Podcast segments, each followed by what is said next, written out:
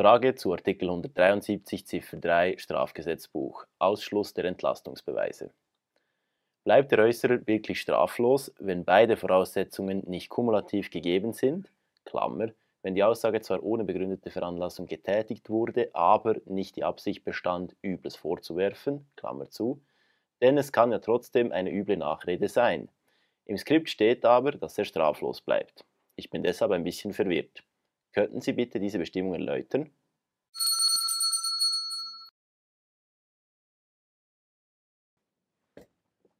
Nein.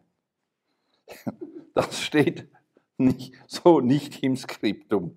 Ähm, vielleicht müssen wir einfach ein bisschen, das, man sieht dann relativ gut, dass es ähm, nicht immer einfach ist, das eben nur geschrieben und nicht im direkten Austausch. Die Ehrverletzungsdelikte folgen einer spezifischen Logik, einer, einer Art Kaskade. Das heißt, das ist eine Kaskade im Übrigen, die wir eingeführt haben, wenn ich mich nicht täusche, glaube ich, aus Belgien damals. Ähm, also schon 40er Jahre oder so. Ähm, die Ehrverletzungsdelikte sagen, wenn X oder Y oder was weiß ich, eine Äußerung ehrverletzend ist, dann ist ihre Äußerung, aber auch ihre Weiterverbreitung strafbar. Dann gibt es eine Einschränkung von dem, das ist 173 Ziffer 2.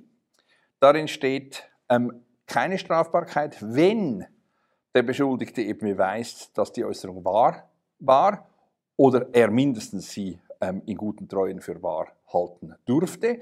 Und diese Einschränkung wieder, Kaskade, wird wieder eingeschränkt. Zum Wahrheitsbeweis wird ich nicht zugelassen. Ziffer 3, 173 Ziffer 3 wenn ähm, er ähm, die Äußerung gemacht hat, ohne Wahrung öffentlicher Interesse oder sonst wie ohne begründete Veranlassung, vorwiegend in der Absicht, ähm, jemandem Übles vorzuwerfen.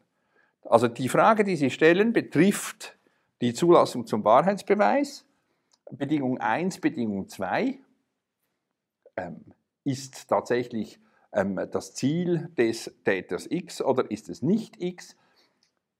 Diese Frage, die Sie stellen, betrifft nur die Frage, ob die Person, ob der Täter zum Wahrheitsbeweis zugelassen wird. Ähm, wenn er zum Wahrheitsbeweis zugelassen wird, ähm, bedeutet es noch nicht, dass dieser Wahrheitsbeweis gelingt und es bedeutet auch noch nicht, dass dann eben die Person straflos oder strafbar sein. Tatsache ist das einfach ähm, relativ einfache, also relativ einfach, relativ komplexe Struktur, muss man sagen.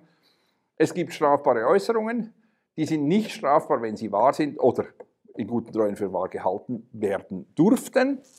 Aber das darf ich nicht beweisen, wenn ich ähm, in erster Linie ohne Interesse und mit dem Motiv, Übles vorzuwerfen, gehandelt habe. Wer also wahre Dinge, also wer Dinge verbreitet, die zwar stimmen, aber eben ohne jedes Interesse und in erster Linie um einer anderen Person zu schaden. Die Person soll nicht zum Wahrheitsbeweis zugelassen werden.